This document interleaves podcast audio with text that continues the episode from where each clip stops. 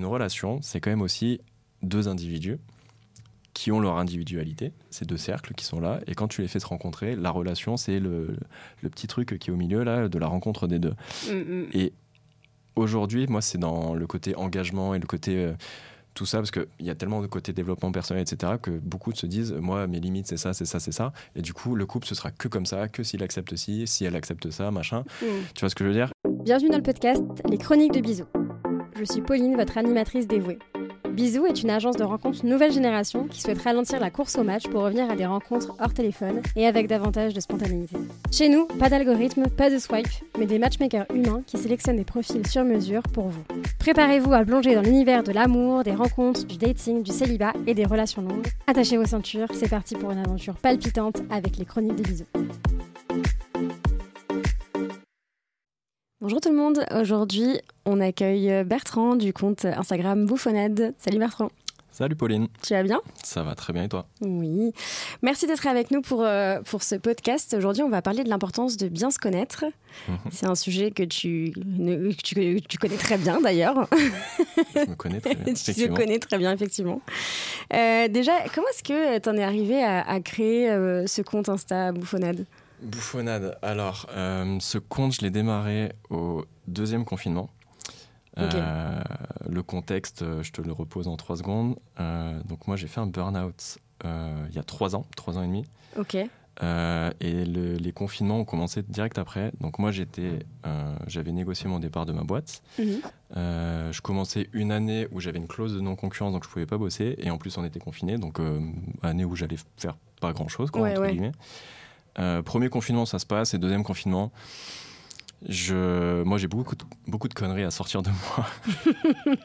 je, suis, je suis un peu en mode, euh, moi, dans ma personnalité, je suis un peu clown. J'aime bien faire rire les gens, euh, mettre la bonne ambiance, etc. Et d'être seul chez soi, face à soi-même, j'avais toutes ces conneries en moi que j'arrivais pas à sortir et que j'avais besoin de sortir. Ah oui. Euh, et j'avais vu le, le, le support même euh, sur Instagram qui commençait à se développer à fond à ce moment-là. Ouais. Euh, et j'avoue que j'ai trouvé ça hyper adapté à ce que je voulais faire en fait. C'est un petit truc qui prend deux secondes, qui peut exprimer plein de choses, que tu peux sortir à plein de gens. Et j'ai trouvé ça super et j'ai commencé comme ça pour rigoler. Puis, puis voilà quoi. Et ça a bien fonctionné pour le coup. Et ça a bien fonctionné. Euh, le démarrage est toujours un peu compliqué. Tu fais ça au début pour euh, 30, 40 followers et la moitié c'est tes potes. Oui. Après, euh, j'ai eu la chance euh, de me mettre fait. euh, ouais, de, que, que quelqu'un me mette en avant. C'était notamment Mon Doigt dans ta rue, euh, qui était un- déjà un très gros compte à l'époque. Donc, c'est un, quelqu'un que je connaissais juste par message à l'époque. Ok. Euh, on avait une affinité parce que. On s'était rendu compte en discutant deux minutes qu'on avait fait du hockey sur glace tous les deux ensemble et euh, l'un contre l'autre. Ah ouais? Voilà. Ah, c'est excellent. Et euh, du coup, euh, on commençait à discuter, etc. Et quand je lui ai dit que j'allais commencer un, un compte, il m'a il donné deux, trois petits conseils pour le démarrage. Comment tu fais, euh, tes petits hashtags, tes machins, tes heures de, Ouais. de publication, tes conneries comme ça. Puis il m'a un petit peu repartagé au début. Ça m'a fait gagner mes, mes premières centaines de followers, on va dire. Ah, c'est bien. Voilà. Ah, c'est cool. L'entraide comme ça, là. Mais en plus, surtout, tu l'as même pas fait au début pour, pour la fame, tu l'as fait pour le. Ah non, moi c'était pour sortir de la connerie que j'avais en moi. Ouais. C'était un besoin, c'était une nécessité. Et, euh, fallait que je mais me même aujourd'hui, hein, franchement, Ouais. Euh, après ça a beau grossir un petit peu. euh, moi, mon objectif, c'est pas d'être le plus gros du monde euh, ou quoi que ce soit, c'est de- d'exprimer des les conneries que j'ai en moi parce que j'ai envie de les partager, ça me fait rire, ça fait rire potentiellement quelques, Oui. quelques personnes aussi. Oui. Et voilà, l'objectif honnêtement il va pas beaucoup plus loin que ça. Bah, c'est... Non, mais c'est, c'est très sain. euh, puis en plus, euh, c'est très drôle. Donc, euh, bon, Merci. continue. Avec plaisir. Euh, donc, du coup, tu disais que tu avais fait un, un burn-out et c'était euh, pendant le confinement, c'est ça? Après? Le- non, juste avant. Le Juste avant. premier confinement. Donc, premier confinement, c'était quoi? C'était 2020, début 2020 Oui, c'est ça. ça. Mars 2020. Donc j'ai dû le faire le- en janvier, je pense 2020. Euh, donc ce burn-out, c'était quoi? C'était un, c'était un trop plein de boulot. Moi, c'était pas. euh, Enfin, j'étais dans une boîte dans laquelle euh, je m'éclatais dans mon poste, Ouais. mais où euh, une partie des gens, enfin déjà c'était une boîte assez vieille, dans l'état d'esprit, dans les managers, et euh, la philosophie ne me convenait pas bien que mon poste était top et je m'éclatais dedans. Donc j'ai fait 2-3 ans comme ça en m'éclatant dans mon poste et en faisant abstraction du reste pendant un moment. Et au bout d'un moment, je, J'arrivais plus à faire abstraction du reste. Euh, j'ai commencé à récupérer beaucoup de travail parce qu'une personne est partie, elle n'a pas été remplacée. Et moi, pour faire mon travail, j'étais quasiment obligé de faire le sien. Donc j'ai eu deux postes sur la tronche pendant quasiment six mois. Euh, et à un moment, le trop plein de boulot, le fait de se faire prendre un peu pour un con dans la situation où on a deux postes euh, sur un. Oui. Euh, puis d'autres d'autres trucs un peu perso aussi qui sont arrivés à ce moment-là. Cocotte Minutes, euh, ça a explosé à un moment et, et en fait le travail, enfin il n'y avait pas que le travail. Mais le travail ne me convenait plus et du coup j'ai décidé tout de suite de, de demander une rupture conventionnelle à ma RH, ce mhm. qui a été accepté tout de suite parce qu'ils étaient en tort sur toute la ligne côté ah boulot en tout cas. Ok. Du coup, ça m'a été accepté tout de suite, mais j'avais une clause de non-concurrence, d'où l'année où j'ai dû passer euh, une année sans bosser, parce que c'était clause de non-concurrence très restrictive dans tout ce que je fais euh, dans mon milieu. D'accord. Euh, et voilà, et du coup, ça m'a permis de faire d'autres choses, notamment commencer mon compte. Ouais et notamment commencer aussi une thérapie ok dont on avait parlé. Ouais, ouais, ouais, je me souviens. Et, et alors du coup, donc, donc c'est dans ce contexte-là en fait que tu t'es dit, ok, là je me pose mm. et euh, va falloir vraiment que je me prenne euh, en main et que je, je recommence tout euh, doucement. en fait, ce qui s'est passé, c'est que je savais que j'avais besoin de faire une thérapie pour plein de raisons déjà. Depuis 4-5 ans, je l'avais en tête ça.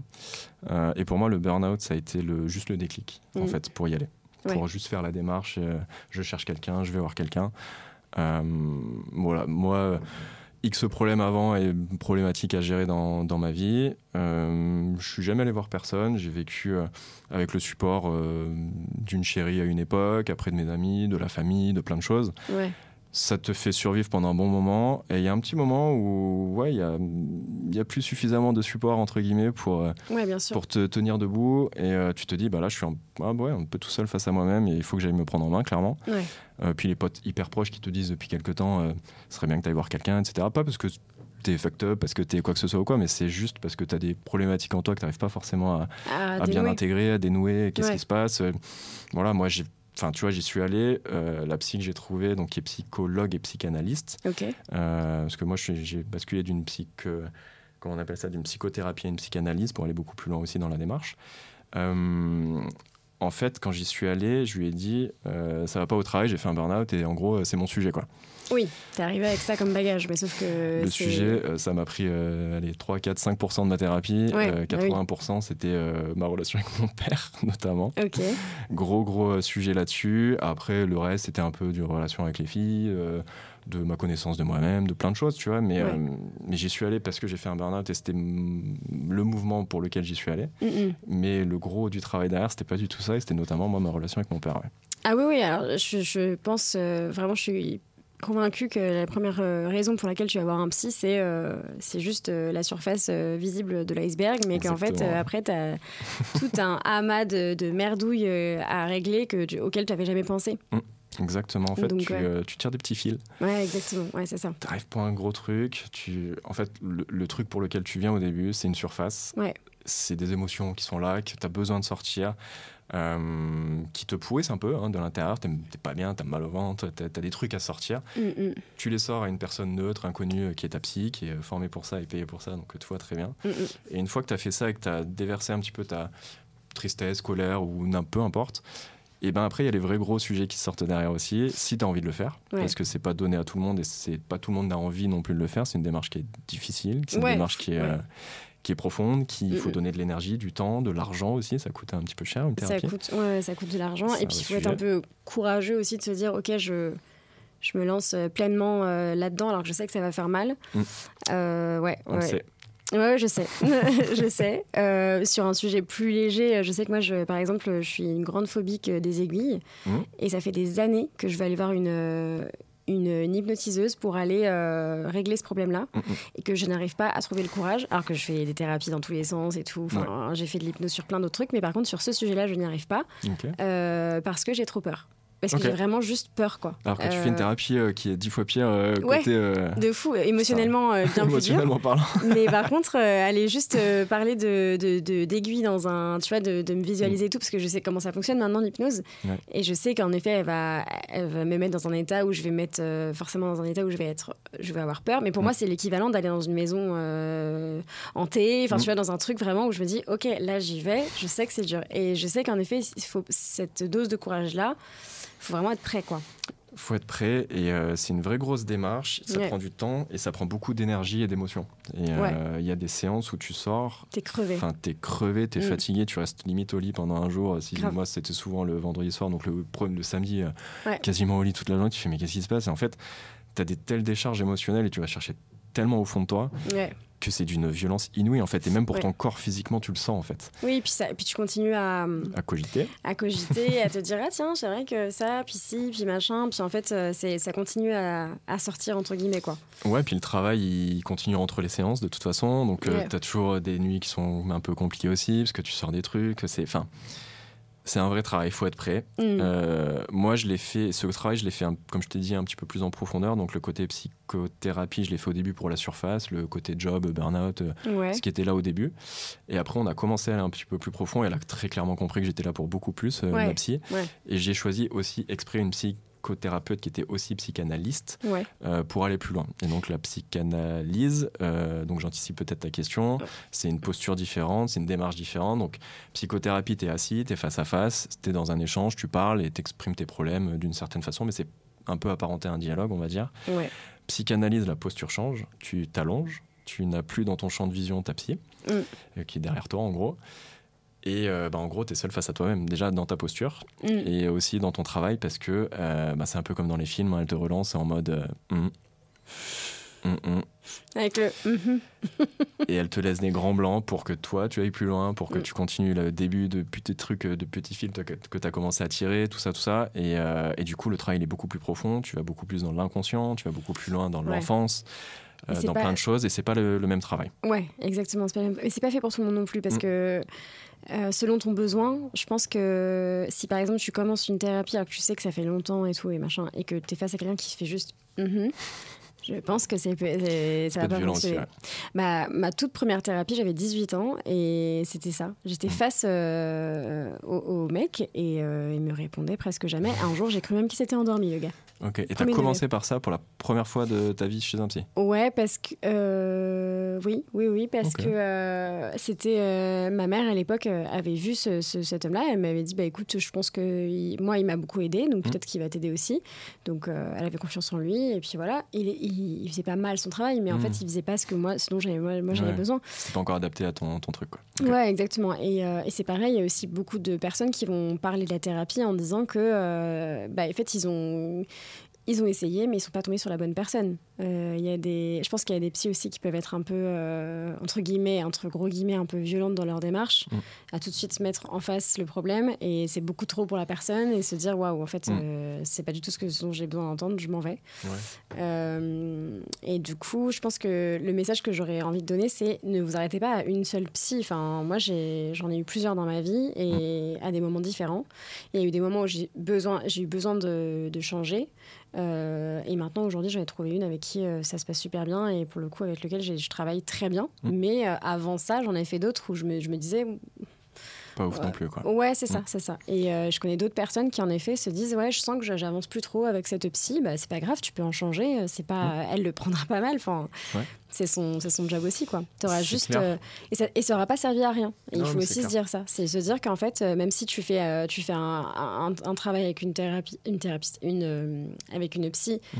Euh, pendant un moment, c'est juste une petite pierre, plus une petite pierre, plus une petite pierre, et t'as pas fait ça pour rien. T'as juste euh, avancé hein, dans, dans une direction, et puis il y a quelqu'un d'autre qui va prendre le relais, quoi. Mm. Mais après, euh, je rebondis là-dessus, il faut aussi être patient. Ouais. Parce que des moments de vide où tu as l'impression de rien sortir, Mm. justement, tu crées ce vide un peu autour de toi. Pour Moi, ça m'est déjà arrivé avec ma psy, euh, donc j'en ai eu une seule. J'ai eu une chance monstrueuse de trouver quelqu'un avec qui j'avais euh, de Mm. bonnes affinités et avec qui ça se passait très bien. Mm, mm. Et au début, tu as plein de trucs à dire, machin, nanana. Et après, bah, il y a des moments dans la psychanalyse, bah, tu vas sortir des trucs beaucoup plus loin de toi, profonds en toi. Et tu as besoin de les, les penser, de les réfléchir, de les emmagasiner et de les, pour après les, les verbaliser. quoi. Et ça, des fois, tu sors des dingueries, mais au bout de 4 mois de vide, en fait. Ouais. Et le 4 mois de vide, c'est pas que tu fais rien. Mm. C'est un moment nécessaire à sortir ta dinguerie de 4 mois plus tard. Et Ouais. euh, il y en a, ils disent oui, j'avance pas, je ci, je ça. Euh, ouais, mais t'es au pied de la montagne, en fait, dans ces moments-là. D'accord. Je, je comprends. Très souvent. Et si t'as pas envie d'avancer, souvent, c'est que t'as pas envie de l'affronter, en fait, la montagne. Parce que tu sais pertinemment ce que t'as. Ouais. Et euh, c'est une relation avec un proche, avec un parent, avec euh, des relations euh, amoureuses, tout ce que tu veux. Mm, mm, mm. Ouais, mais ça avance pas. Ok, très bien. Donc le- la montagne, ça veut dire si, si tu penses comme ça, pour moi, ça veut dire que t'es pas forcément prêt à l'affronter. Et j'ai d'autres exemples qui sont encore plus fucked up dans le côté choisi, choisir un psy. Ouais. J'ai une amie de ma petite sœur qui était, euh, elle, qui avait beaucoup, beaucoup, euh, vraiment très, très, très, très, très besoin d'une psychologue pour l'accompagner dans la vie, parce qu'elle était une fille très bien, mais très, très, très euh, abîmée émotionnellement et euh, voilà, dans sa tête. Euh, et la fille disait, moi, je vais voir un psy et je vais le tester, en fait. Je vais voir s'il comprend ma problématique, s'il comprend les problèmes, s'il voit que j'ai un souci avec mon père, c'est parce que c'est ça mon problème. Mais meuf, t'as juste rien compris déjà. euh, donc juste, elle avait pas envie de faire son travail sur elle, entre, Mais- entre guillemets. Pourquoi faire? Mais pour rien, parce que pour elle, un psy, c'était un, c'était un magicien, quoi. Tu vois, un- j'en sais rien, tu vois, quelqu'un qui est censé deviner tes problèmes. Non, un une psychothérapie, une psychanalyse, c'est toi qui fais ton travail, en fait. C'est qu'il y a pas des gens qui font ça. J'espère Ouais. que les, j'espère que, enfin après, j'y connais rien à tout, mais je pense que la psy, elle va s'en rendre compte quand même qu'il y a cette espèce de. Ah bah oui, ça dure une séance à chaque fois. Bah oui. Et du coup, ça sert à rien. Bah. C'est et du coup, ouais, bah, il m'a pas compris, il est pas fait pour moi, il est ci, il est ça. C'est juste qu'elle a juste pas envie de faire Oui, une oui, thérapie, c'est tout. oui. Ouais, mais ah, bah, en même temps, il y a un côté très provoquant aussi, euh, très immature, je trouve, de faire ça. Totalement. Euh, et en même temps, t'as du temps à perdre en fait. Et de Bah l'argent ouais, aussi. Enfin, tu Totalement. vois, genre, Bah, elle a juste euh, pas envie de faire son travail, elle fait comme si elle s'occupait d'elle alors qu'elle le fait pas. Voilà. C'est Ah juste ouais. ça. Mais c'est un exemple parmi tant d'autres. Juste pour grave. dire que faut être prêt, Ouais. faut avoir l'envie et ça va être dur. Tu vas Mm. en chier comme un rat mort. C'est Mm. c'est- très compliqué, mais tu peux en ressortir des choses absolument exceptionnelles, de connaissances sur toi-même, de, hum, pour trouver des solutions dans des contextes compliqués de relations, de on se fait la gueule depuis deux ans, on se voit plus, on se ci, on se ça. Ça, ça te permet d'affronter les choses en fait, Mm, parce mm. que après le côté hum, psychanalyse, du coup, il y a trois phases là-dedans. Il y a la phase euh, où tu vas chercher plutôt dans le passé pour essayer de comprendre euh, dans ton inconscient, dans ton enfance, dans ces choses-là, etc., pour essayer de, de démêler un petit peu euh, ce qui, ce qui s'est passé euh, en arrière, en fait, tout Ouais. simplement. Ouais. Après, il y a le côté présent où tu vas rentrer euh, dans l'action, où tu as démêlé les choses. Maintenant, tu as besoin d'adopter une nouvelle posture dans tes amitiés, dans tes amours, dans tout ce que tu veux, j'en sais Oui, rien. Et donc, euh, tu vas affronter la situation. Tu as mm. démêlé les choses, tu as compris, tu ouais, sais. Donc, moi, ma nouvelle posture, c'est quoi? Qu'est-ce que je veux faire maintenant? C'est Mm. ça. Donc, tu vas affronter quelqu'un. Moi, je l'ai fait, je t'ai dit avec mon papa notamment. Et je lui ai dit, OK, il y a ça dans le passé qui m'a fait souffrir. Ma nouvelle posture, c'est ça. Si tu veux qu'on avance et qu'on ait toujours une relation. Et ma posture, c'est celle-ci. Et si tu veux pas l'accepter, moi, je, je ne veux plus de cette relation entre nous, entre guillemets. Donc, ça, c'était le présent, Ouais. grâce au passé et au premier travail qu'on a fait. Donc, il y Ouais. a le présent. Et après, il y a le futur où, euh, où tu dis, bah, je- dans la projection que je me fais dans ma relation avec toi ou dans mon futur, ben moi, c'est comme ça, c'est dans cette posture-là. Hmm. T'as envie, tu viens. T'as pas envie, je te laisse sur le côté, euh, Ouais. sur le bord de la route, entre guillemets. je trouve, depuis le Covid. Euh, Il y a... Après, c'était peut-être le cas euh, avant, bien sûr, mais moi, je m'en suis rendu compte à partir de là. Il y a une ouverture euh, qui s'est faite sur le dev perso, euh, sur la nouvelle génération, qui est la génération de mes petites sœurs qui ont 20 ans, et, euh, et même celle d'avant aussi. Mm.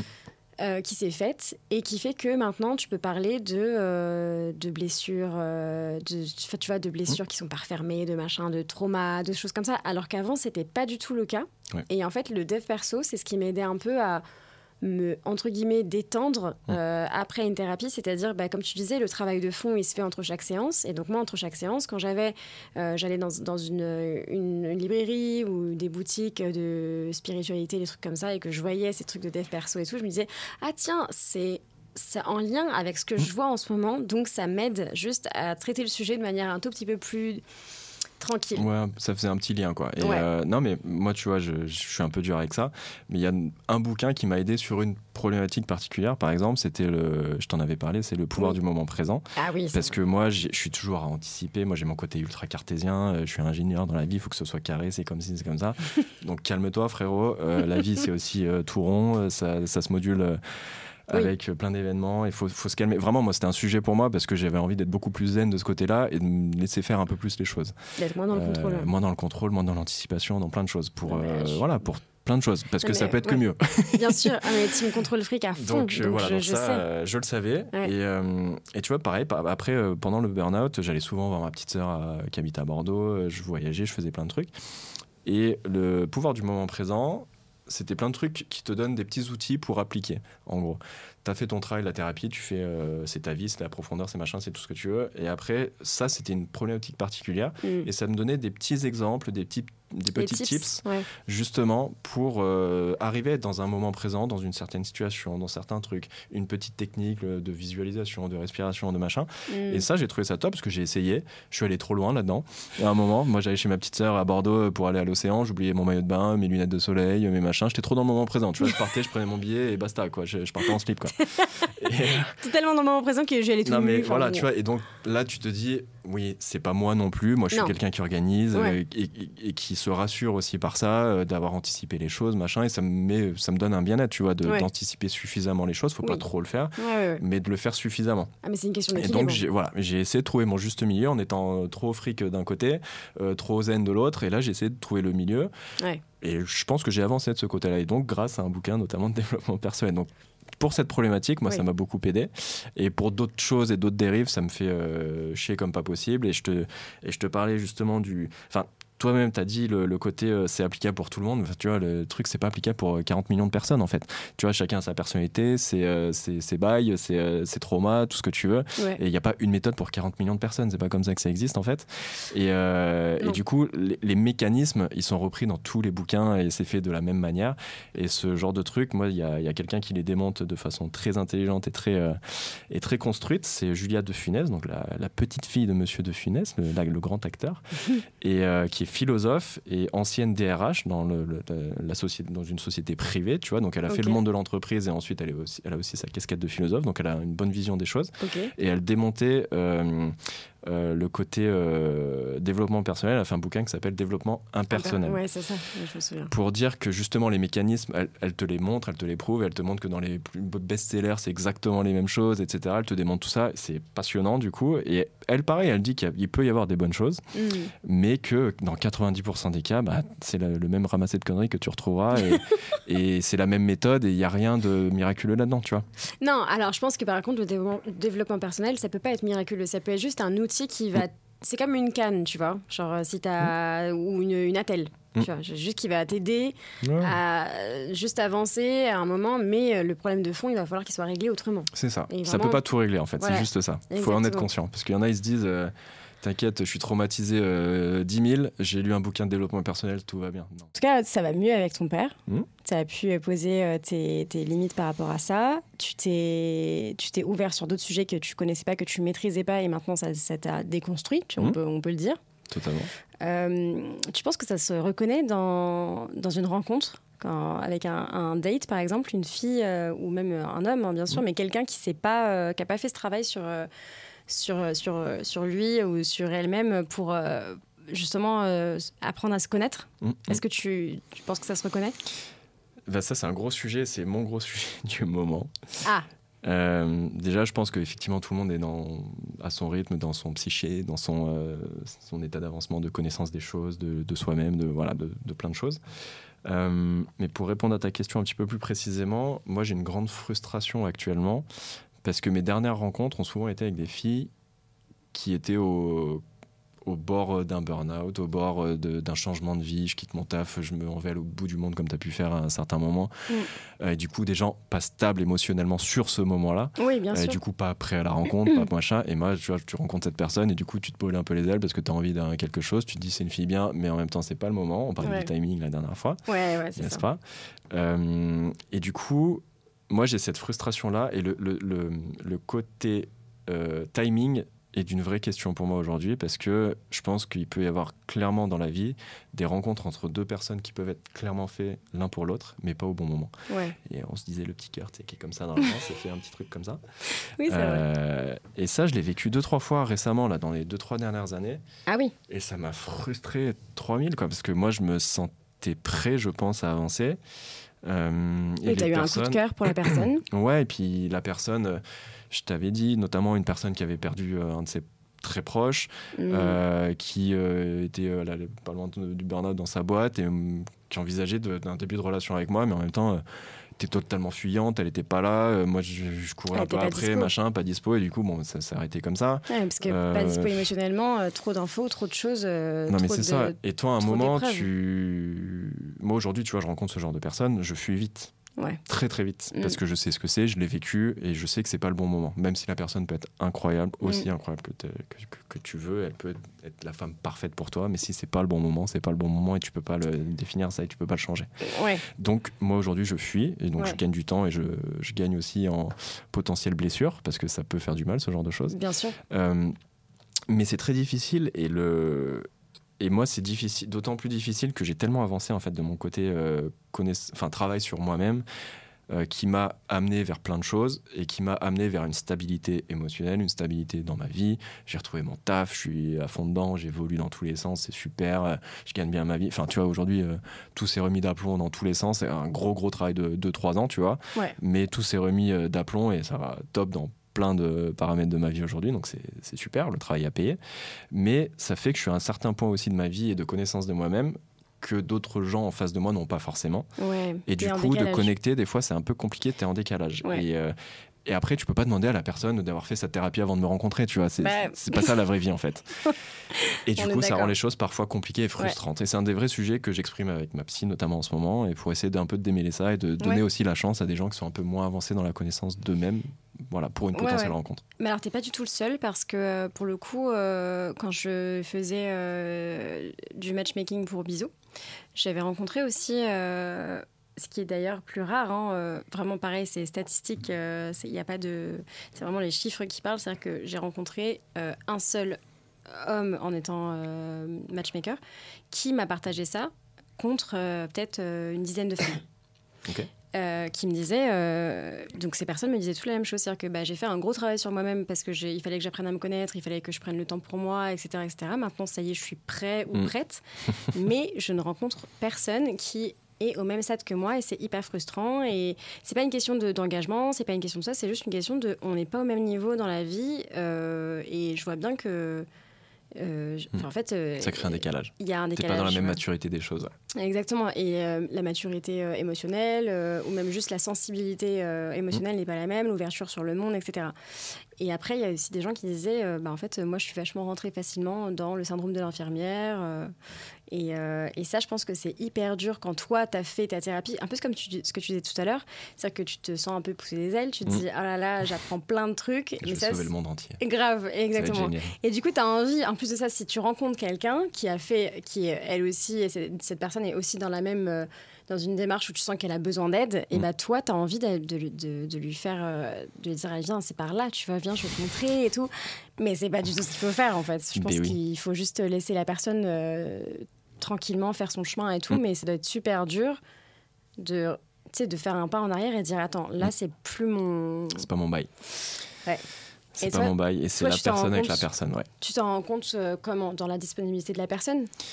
Moi, je suis très sensible et très. Euh, je ressens vite les choses chez les gens. Euh, j'ai beaucoup de. Moi, quand j'arrive dans un groupe, dans une situation, dans une nouvelle boîte, dans plein de trucs, je suis toujours en posture de. Je me recule, je regarde ce qui se passe et j'analyse les choses. Et, et j'avoue qu'avec ma psy, euh, j'ai quand même eu la confirmation de ça. Elle me l'a dit très souvent. Et effectivement, vous analysez bien les choses et les situations, etc. Donc j'ai la chance de vite voir certaines choses. Euh, et moi, c'est dans le, dans le feeling, en fait, que je le ressens. Mm. Euh, que des personnes peuvent être je sais pas, je saurais même pas quoi te dire comme exemple, mais pas au même niveau que toi, entre guillemets, euh, voilà. Oui, ou, pas, dispo. Ou pas dispo. Mm. Et, encore une fois, moi, je te dis ça aujourd'hui dans ma posture. Moi, ça m'est déjà arrivé à l'inverse. De, je me rends compte aujourd'hui de me dire, juste après le burn-out, je, je, continue à dater de temps en temps, machin, ça mm. pouvait m'arriver. Et des filles qui étaient totalement prêtes de leur côté euh, à avancer, et moi, je l'étais pas. Et du coup. Euh, je, je, sais même pas juste à la fin du date elle essaie de t'embrasser mais en fait t'as juste un mouvement où t'es pas prêt. Moi ça me limite ça me faisait reculer. Ah merde. Euh, des trucs où, ton corps ou ton esprit te dit en fait non j'ai pas c'est pas que j'ai pas envie mais ta tête te dit j'ai envie je vais à ce date et je cherche du sérieux c'est comme ça et en fait ton corps moi j'ai eu des moments de recul et ton mm. corps veut pas mm. et ces personnes là étaient prêtes et pas moi tu vois donc c'est arrivé aussi dans l'autre sens donc je ne jette la pierre à personne et c'est des moments de vie et non mais personnellement c'est des moments de vie qui sont différents qui sont propres à chacun qui euh, les drames de ta vie, tu les maîtrises pas non plus. Le travail euh, que tu vas faire, tu peux le maîtriser ou ne pas le maîtriser dans des moments de crise aussi. Euh, des fois, tu n'as juste pas le choix. Mais euh, je, pense qu'il faut respecter ça chez l'autre, mais comprendre aussi où il en est dans sa tête et dans sa stabilité émotionnelle pour essayer d'avancer parce qu'il y a des histoires qui sont juste impossibles et juste gagnant du temps en fait. Oui, mais alors ça, c'est pareil. On en a parlé aussi dans un précédent podcast sur le ghosting et en fait, on disait il y a, y a aussi des, des, personnes avec qui juste il n'y a pas de feeling, et, ou alors c'est juste pas le moment parce que tu n'es pas prêt et que tu pensais l'être, etc. Et que finalement tu te sens pas prêt et tout. Et donc, tu as le moment de recul. En effet, en mode, oulala, là là, en fait, ça va, pas, pas, ça va beaucoup trop vite pour moi. Alors qu'en effet, tu as la personne parfaite en face de toi, mais tu n'y arrives pas parce que toi-même, de ton côté, tu traverses des choses qui, clairement, tu veux pas donner ça, à cette personne-là. quoi. Totalement. Et s'il vous plaît, ne ghostez pas. Dans ces moments-là, vous dites juste ce n'est pas la bonne période pour moi, euh, j'ai pas le feeling pour avancer plus loin. Juste une phrase comme ça. Vrai, hein. Si c'est vrai. Ouais. Parce que, oui, parce qu'on les connaît. On les connaît. non, mais en vrai, faire ça, ça, ça réparera beaucoup de petits cœurs et ça bah, fera beaucoup de bien à tout le monde parce que être ghosté, c'est d'une violence inouïe. Ah, c'est grave. Euh, il y a des fois, tu peux être ghosté juste suite à une discussion, euh, après une appli de rencontre, après une rencontre et un verre, après une baise, euh, après trois semaines de relation ou après trois ans de relation. Et il y a différents types de ghosting, mais à chaque fois, c'est ultra violent en fait. Et juste d'avoir un petit mot, je me sens pas en ce moment, je n'ai pas le feeling plus que ça, mm. ce genre de truc, ça, permet à la personne en face mm. de se dire, ok, elle veut pas aller plus loin, donc mm. j'encaisse, c'est comme ça et je passe à autre chose. Parce que s'il n'y a pas ça, il passe pas à autre chose. Et du coup, il est dans le fantasme toujours de cette relation. Il va relancer, il y a l'orgueil qui en prend un coup, la confiance en soi. Mais mm. arrêtons, putain. C'est juste le respect de base de, de, de, de, ne pas se ghoster, en fait. Et vraiment, c'est quelque chose que moi, je ne comprends pas. Et alors, du coup, c'est quoi les conséquences, parce qu'il y a forcément des conséquences, euh, sur euh, le fait d'apprendre à se connaître? Est-ce que tu as des conséquences euh, euh, tu vois, genre euh, que, que, tu, tu soupçonnais pas et finalement, euh, voilà, que tu as découverte à partir du moment où tu t'as appris à te connaître, est-ce que tu as, remarqué que tu avais pris des décisions qui, a eu, qui ont eu des conséquences auxquelles tu ne t'attendais pas euh, ben, moi, dans, dans l'avancement de mon travail, j'ai eu cette relation avec mon papa, comme tu as compris. Dans les relations avec les filles, ça m'aide à aller beaucoup plus vite, à m'échapper beaucoup plus vite quand je sens que ça ne va pas. Oui. Euh, dans mes relations amicales, ça a pu faire du vide, euh, la création de vide, dont on, avait parlé ensemble déjà. Donc ça, c'est les gens après qui tu cours, une fois, deux fois, dix fois, et tu te rends compte au bout d'un moment, hey, intelligent le gars, que si jamais tu ne relances pas cette personne, il ne se passera rien en retour. et au bout d'un moment, dans ton avancée, dans passer la trentaine, dans ton travail sur toi, tout ce que tu veux, tu comprends que c'est plus ça que, que dont tu as besoin dans tes amitiés. Une amitié, c'est un échange. Voilà. Et donc quand ça ne va que d'un côté, il bah, faut arrêter ça. Donc tu vois, ça, te permet de faire ce vide-là. Euh, après, tout euh, vide et nouveau vide dans un des paramètres de ta vie crée, crée de nouvelles potentialités. Mm. Un vide amical, moi, c'était mon second cercle d'amis, on va dire. Mon premier, euh, il est là, frérot, tout va bien. Le deuxième, c'était un peu celui-là, moi, que j'ai remis en question et ah que j'ai re-rempli d'autres gens. tu vois, moi, je fais des mèmes sur Instagram. J'ai rencontré beaucoup d'autres gens qui faisaient un peu la même chose, entre guillemets, de créateurs de contenu, influenceurs, on appelle ça comme on veut. des superbes rencontres, il existe des connards aussi, mais t'as pas envie de les voir. Donc euh, voilà, tu fais le tri là aussi. Et dans mes, dans mes amis ouais, du, second, du second rideau, on va dire, je, je relance plus. Et du coup, des fois, bah, tu as des surprises, ils te relancent. Ah, bah, j'ai envie de te voir, ça fait deux ans du coup euh, qu'il se passe rien parce que je t'ai pas relancé en fait. Et euh, tu les revois et avec plaisir parce que c'était tes potes, pas par hasard aussi au début, c'est parce que ça se passait bien, etc. mais tu as créé ce truc-là. Et du coup, s'ils reviennent pas, bah, c'est ta décision, ok. Et s'ils reviennent, bah, ça peut créer de bons moments aussi. Mais bref, et tout vide, encore une fois, créer de nouvelles potentialités. Et c'est dans tous les paramètres de la vie.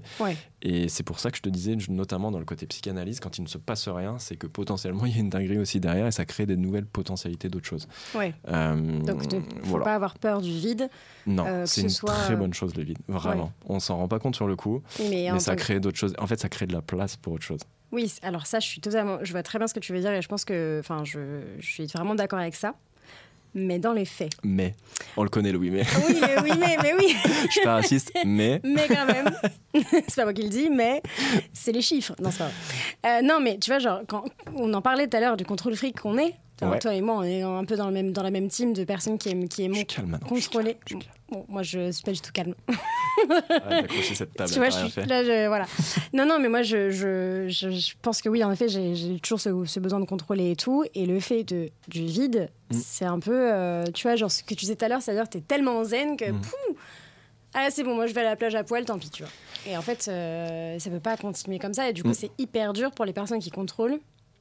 Ouais. Euh, grande chose que j'ai appris aussi dans ma psychanalyse, euh, je suis à la fois un introverti et un extraverti. Ouais. Donc l'extraverti, tu le vois là, je suis à l'aise, il n'y a pas de problème, on se mm. discute, on se connaît pas d'avance plus que ça. Ouais. Pas de problème, tu vois, c'est un côté un peu extraverti, tu es, à l'aise en société, dans des situations que tu connais pas, etc. Mais le côté introverti aussi, parce que j'aime bien garder mes sentiments pour moi, j'expose pas tous mes sentiments intimes à n'importe qui, euh, à mes amis proches parfois, donc euh, voilà. Et euh, moi, j'ai besoin de solitude pour me régénérer, et le côté extraverti me donne un besoin aussi des autres. Ça, j'ai compris aussi que j'avais besoin beaucoup des autres. C'est pas que tout seul que je me construis, mm, mais les autres, j'en ai besoin avec parcimonie parce que ma jauge sociale se remplit assez vite. Donc j'ai besoin de grands shoots de moments de convivialité, on va boire des verres, on fait ci, on fait ça, on fait plein de choses, mais j'ai aussi très vite besoin de me retrouver un peu seul face à moi-même, d'aller courir, d'aller dans la nature, de, me regarder mes séries, de machin. Et la solitude ne me fait absolument pas peur et je me régénère euh, vraiment là-dedans aussi. Et du coup, le, vide, moi, j'en ai pas vraiment peur. Si j'en ai pendant trop longtemps, je vais vite créer les situations pour re-remplir les choses. Côté amical, amoureux, tout ce que tu veux. Hmm. Euh, remplir les choses côté amoureux, c'est un peu dégueulasse, mais bref. euh, mais, ah euh, non Ah non, écoute Je fais des blagues à la base, en fait, et on parle beaucoup trop sérieusement depuis le début, en fait. C'est toujours ça Mais les gens, à la base, viennent ici pour parler de trucs hyper cool, mais je pense qu'il faut vraiment que... Psy, là, putain, non, mais j'adore, hein. vraiment, j'adore. Mais du coup, de temps en temps, faire comprendre que je fais des blagues aussi, c'est Oui, à la base, le mec est drôle, hein. il fait pas que parler de thérapie. Exactement, mais voilà, en tout cas, euh, en tout cas je sais plus où, pareil où on en était encore, mais c'est important, tout ça.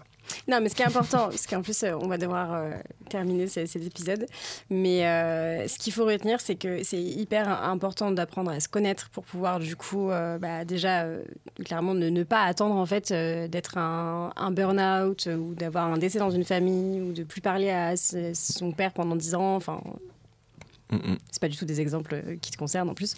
mais euh, non, mais tu vois, enfin voilà, jamais attendre en tout cas d'avoir euh, d'avoir un choc et vraiment un, mm. drame de la vie, tu vois, pour pouvoir se ça, c'est dur. Honnêtement, tu vois, ça, c'est l'idéal. Mais moi, j'ai eu besoin de me prendre des grandes portes dans la gueule pour le comprendre et faire mon travail. Du coup, ça, c'est l'idéal. Et je suis totalement d'accord avec toi. Mais moi, dans mon caractère et mon fonctionnement, c'était impossible pour moi. Et du coup, c'est ces chocs qui m'ont permis de. Bah, comme tu disais mm. tout à l'heure, en fait, enfin, comme ce qu'on se disait tout à l'heure, c'est-à-dire que dans, dans les faits, c'est hyper simple à dire. Mais par mm. contre, euh, dans quand il faut le faire, euh, vraiment, euh, c'est bien plus difficile. Mhm. Euh, mais en tout cas, l'importance de bien se connaître aussi, c'est de pouvoir justement apprendre sur soi que ça se trouve, tu es un extraverti.